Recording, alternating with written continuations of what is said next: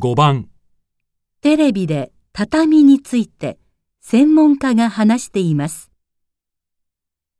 日本文化の多くは中国大陸から入ってきたものが多い中で、畳は日本で誕生し、長い間大切に守られてきました。最も古い畳は今から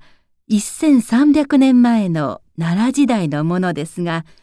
当時はベッドとして使用されていたという記録が残っています。その後、大切な人が訪れた時に座ってもらう敷物へと変化し、鎌倉時代からは部屋全体に敷くものとして機能し始めました。一般の人が畳を使用するようになったのは、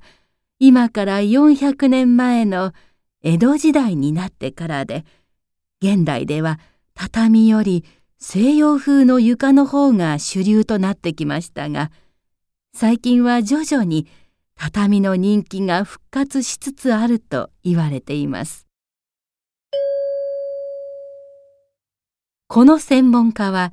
畳の何について話をしていますか